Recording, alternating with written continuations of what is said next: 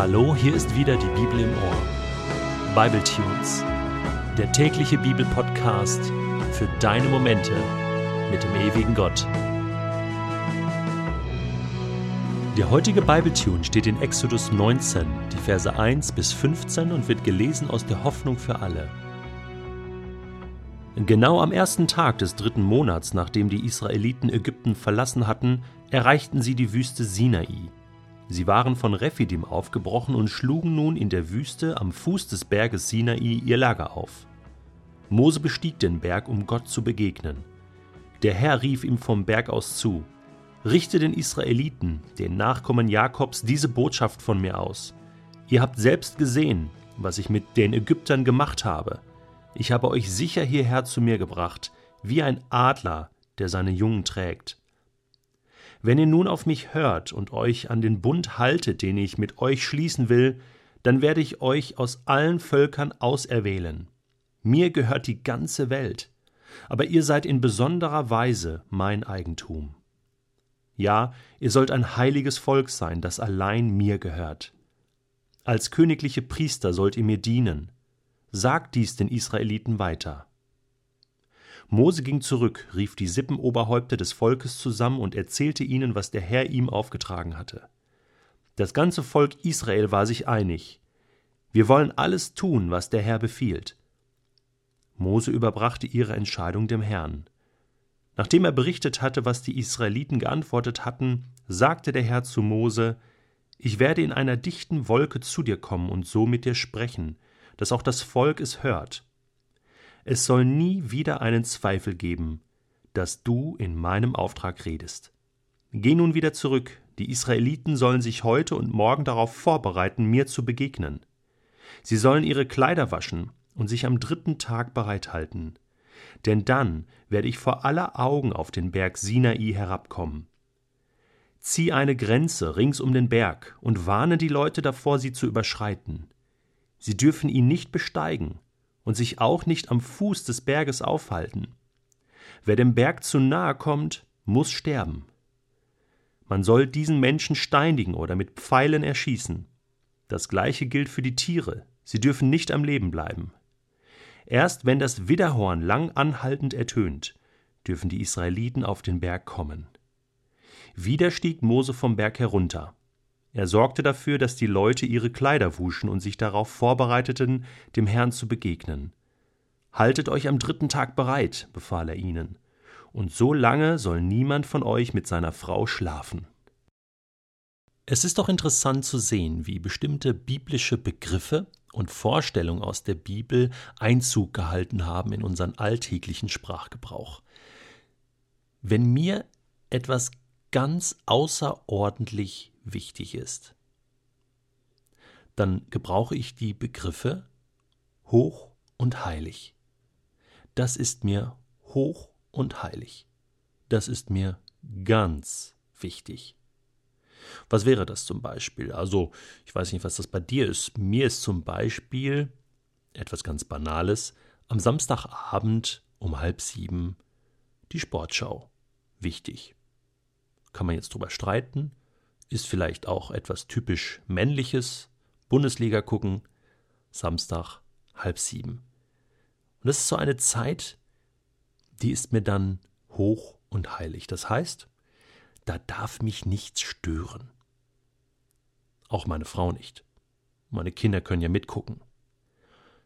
Da darf da auch nichts dazwischenkommen. Das heißt, ich bereite das gut vor, dass ich pünktlich den Einkauf erledigt habe, und dass ich rechtzeitig vor dem Fernseher sitze und dann in aller Ruhe fünf Minuten vorher einschalte und wirklich nichts verpasse. Das ist mir hoch und heilig. Und wehe, wenn mich da etwas stört. Wehe, wenn da jemand anruft. Dann gehe ich einfach nicht ans Telefon. Nein, da will ich ungestört sein. Nichts anderes außer Sportschau. Ich weiß nicht, was dir hoch und heilig ist.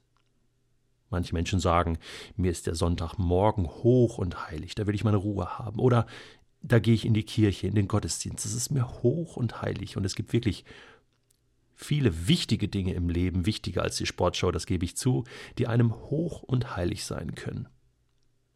Die Begriffe hoch und heilig kommen mir in den Sinn, wenn ich diesen Text lese.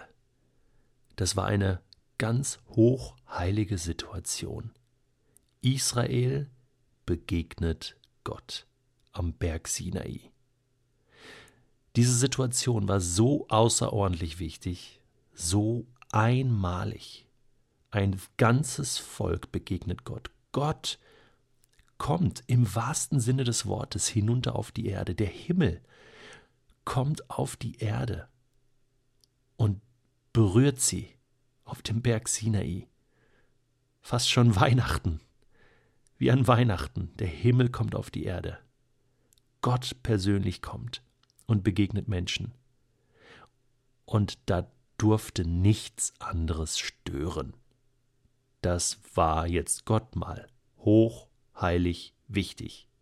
Und ganz oft kommen diese Begriffe heilig hier auch vor. Und heilig bedeutet, es gehört ganz Gott.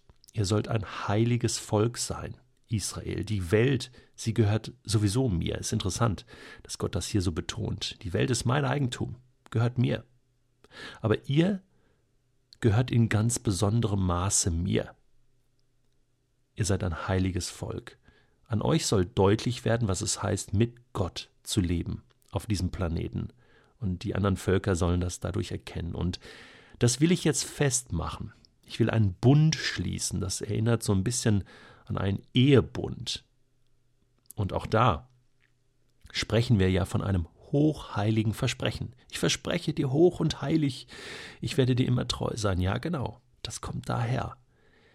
Ein ganz besonderer Moment in der Geschichte Gottes mit seinem Volk Israel. Einmalig und deswegen auch so festgehalten und so vorbereitet. Nur so können wir das verstehen, diese, diese enorme Vorbereitung. Sie müssen sich waschen, neue Kleider anziehen und dann äh, dürfen noch nicht mal mit ihren Frauen schlafen. Also die Sexualität, das Menschliche, das Irdische, das muss einfach mal für ein paar Tage mal warten.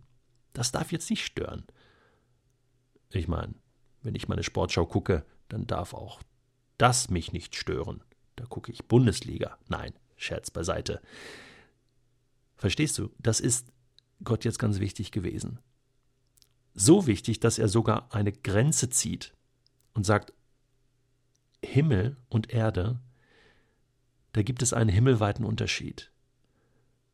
Das liegt weit auseinander und da gibt es eine Grenze und die dürft ihr nicht überschreiten. Später durfte Mose, Aaron, die dürfen ja diese Grenze überschreiten. Sie dürfen auch in Gottes Gegenwart kommen, auch später in der Stiftshütte, im Tempel. Und auch im Neuen Testament lesen wir, dass dann alle Grenzen mal aufgehoben sind und wir haben heute freien Zutritt zu Gott. Aber ist mir das bewusst, dass eine Begegnung mit Gott eine hochheilige Angelegenheit ist? Wie bereite ich mich vor, wenn ich Gott begegne? Bete ich einfach so drauf los? Oder ist mir klar, dass das etwas ganz, ganz, ganz Besonderes ist, dass mich da nichts stören darf und dass ich dann diesen hochheiligen Moment auch wirklich empfinde und erlebe. Ich wünsche dir hochheilige Momente mit deinem Gott.